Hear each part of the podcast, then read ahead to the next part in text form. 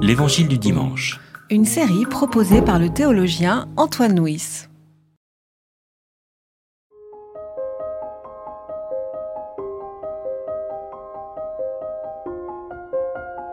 Les pharisiens et quelques scribes venus de Jérusalem se rassemblent autour de lui. Il voit quelques-uns de ses disciples manger avec des mains souillées, c'est-à-dire non lavées. Or les pharisiens et tous les juifs ne mangent pas sans s'être soigneusement lavé les mains, parce qu'ils sont attachés à la tradition des anciens. Et quand ils reviennent de la place publique, ils ne mangent qu'après avoir fait les ablutions rituelles. Ils sont encore attachés à beaucoup d'autres observances traditionnelles, comme le bain rituel des coupes, des cruches, des vases de bronze et des sièges. Les pharisiens et les scribes lui demandent Pourquoi tes disciples mangent-ils avec des mains souillées au lieu de suivre la tradition des anciens? Il leur dit Ésaïe a bien parlé en prophète sur vous, hypocrites, comme il est écrit Ce peuple m'honore des lèvres, mais son cœur est très éloigné de moi. C'est en vain qu'ils me rendent un culte, eux qui enseignent comme doctrine des commandements humains. Vous abandonnez le commandement de Dieu et vous vous attachez à la tradition des humains. Il leur disait, Vous rejetez bel et bien le commandement de Dieu pour établir votre tradition, car Moïse a dit, Honore ton père et ta mère, et celui qui parle en mal de son père ou de sa mère sera mis à mort. Mais vous, vous dites, si un homme dit à son père ou à sa mère, ce que j'aurais pu te donner pour t'assister est corban, un présent sacré, vous ne le laissez plus rien faire pour son père ou pour sa mère.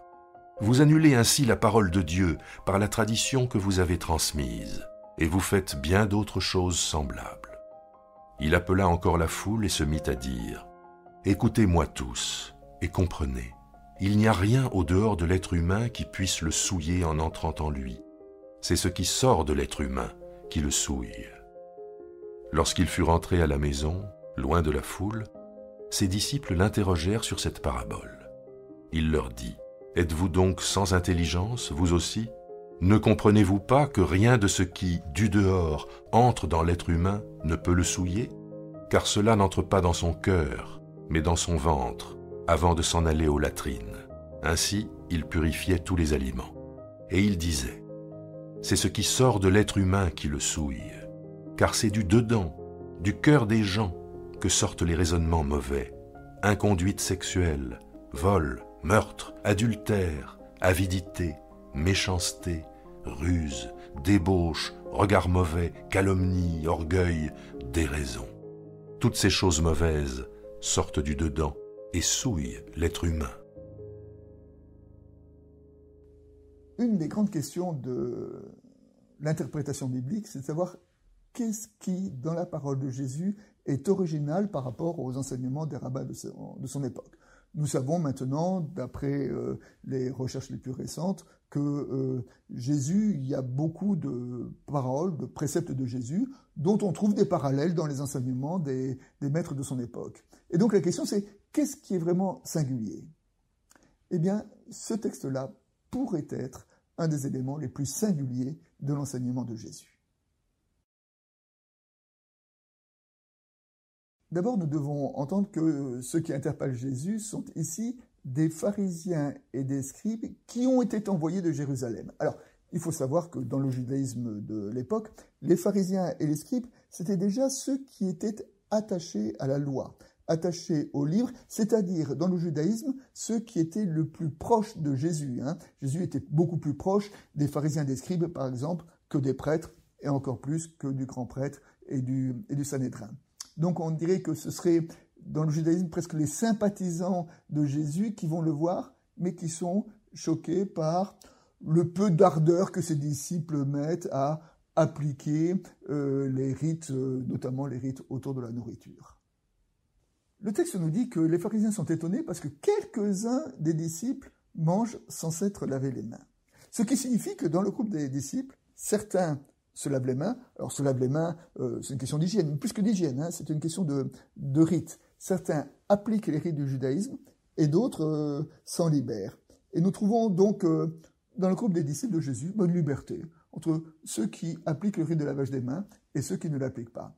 Cela rappelle ce, cette liberté dont Paul fera état dans euh, sa première église, notamment dans la première, église, dans premier épître aux Corinthiens. Vous savez que la grande question dans la première église, c'est la question des viandes sacrifiées aux idoles.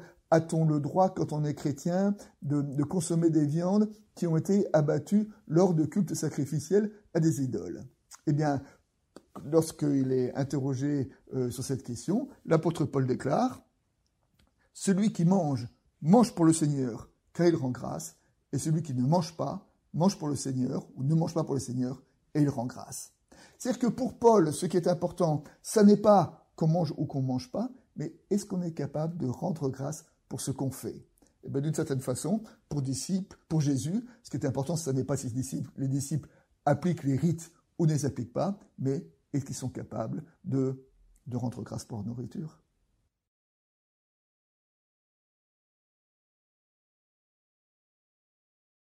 Lorsque Jésus euh, est interpellé par les pharisiens, il leur répond, et là on peut dire qu'il euh, euh, donne un sens plus général aux grands préceptes d'interprétation de la loi qu'on trouve dans les évangiles. Le sabbat a été fait pour l'homme, mais non l'homme pour le sabbat.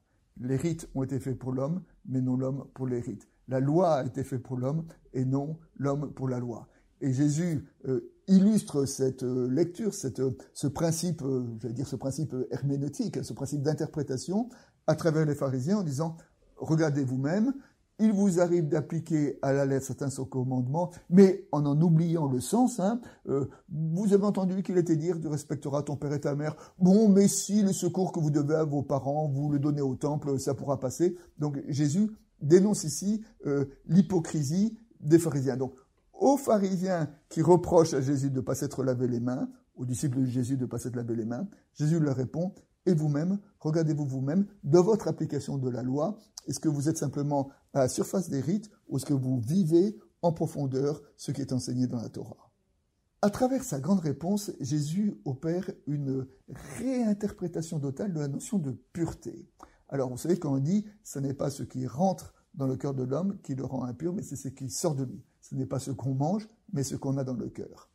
Pour comprendre cette parole-là, il faut euh, entendre que à cette époque-là, symboliquement, euh, dans le monde religieux du judaïsme, le monde était considéré comme étant euh, séparé en deux grands domaines. Le champ de ce qui est pur et le champ de ce qui est impur.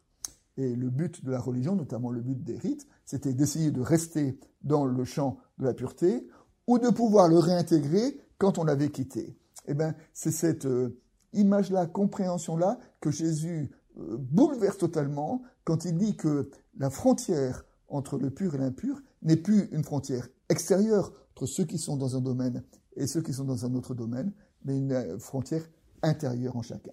C'est en chacun qu'il y a du pur et de l'impur, parce que c'est du cœur de l'humain que, à la fois, naissent les actes de générosité, mais aussi les actes d'avarice, et que le but de la religion n'est plus de réintégrer le champ du pur, mais de faire bouger cette frontière à l'intérieur de notre cœur. Cette redéfinition de la pureté était tellement euh, nouvelle pour les disciples que quand ils se retrouvent à la maison, ils s'interrogent Jésus sur ce qu'il a dit pour être bien sûr qu'ils ont entendu ce qu'ils ont entendu, pour être bien sûr qu'ils comprennent ce que Jésus a voulu dire, et donc là, il va encore répéter son enseignement. Et derrière cette question des disciples, et la réponse de Jésus, il y a une nouvelle euh, compréhension de l'Église que nous voyons apparaître. Cette nouvelle compréhension, l'apôtre Paul l'a encore définie dans l'Épître aux Galates quand il y a dit Vous tous qui avez été baptisés en Christ, vous avez revêtu Christ. Il n'y a plus ni juif, ni grec, ni homme, ni femme, ni esclave, ni libre. C'est-à-dire que votre identité profonde ne dépend pas si vous êtes pur, si vous êtes impur, si vous êtes homme, si vous êtes femme, votre statut social, votre statut religieux, mais dépend de ce que vous avez en vous, la façon dont vous avez revêtu le Christ. Et ben, d'une certaine façon, en, enseignant ainsi ses disciples, euh, Jésus ouvre la porte à cette nouvelle compréhension de l'Église. Et enfin, pour terminer, une illustration. Euh, trop souvent, nous aussi, nous avons tendance à, à rentrer les gens dans des catégories. Alors c'est plus pur et impur, les bons, les mauvais, les Français, les étrangers, enfin on peut multiplier toutes les catégories. Et c'est cette euh, distinction-là qui a été totalement bouleversée par l'Évangile. Et j'en donnerai deux illustrations. D'abord, Alexandre Solzhenitsyn, dans euh, l'archipel du Koulag, il parle du temps où il était officier de euh, l'armée rouge et puis quand il est devenu prisonnier. Et il évoque la, révolution philosophique qui a conduit en lui euh, cette, ce changement. Il dit la chose suivante, et comme étant vraiment une découverte, peu à peu, j'ai découvert que la ligne de partage entre le bien et le mal ne sépare ni les États, ni les classes, ni les partis, mais qu'elle traverse le cœur de chaque homme et de toute l'humanité. La ligne de partage est intérieure à chacun. Et ce sera aussi un propos qui sera tenu par Etty Lessoum, cette jeune juive hollandaise euh, qui était euh, dans les camps aux Pays-Bas avant d'être déportée euh, à Auschwitz, et qui évoque ce qu'elle appelle sa conversion éthique. Et sa conversion éthique, elle l'évoque de la façon suivante. Jusqu'au jour où est venue soudain cette pensée libératrice qui a levé comme un jeune brin d'herbe encore hésitant au milieu d'une jungle de chiens-dents, n'y aurait-il qu'un seul Allemand respectable qui serait digne d'être défendu contre toute la horde des barbares, que son existence vous enlèverait le droit de déverser votre haine sur un peuple entier. S'interdire de faire rentrer les gens dans des catégories.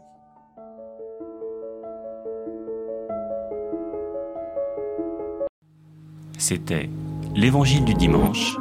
Une série de regards protestants. Enregistrée par Antoine Nuis. Voix off, Dominique Fano-Renaudin.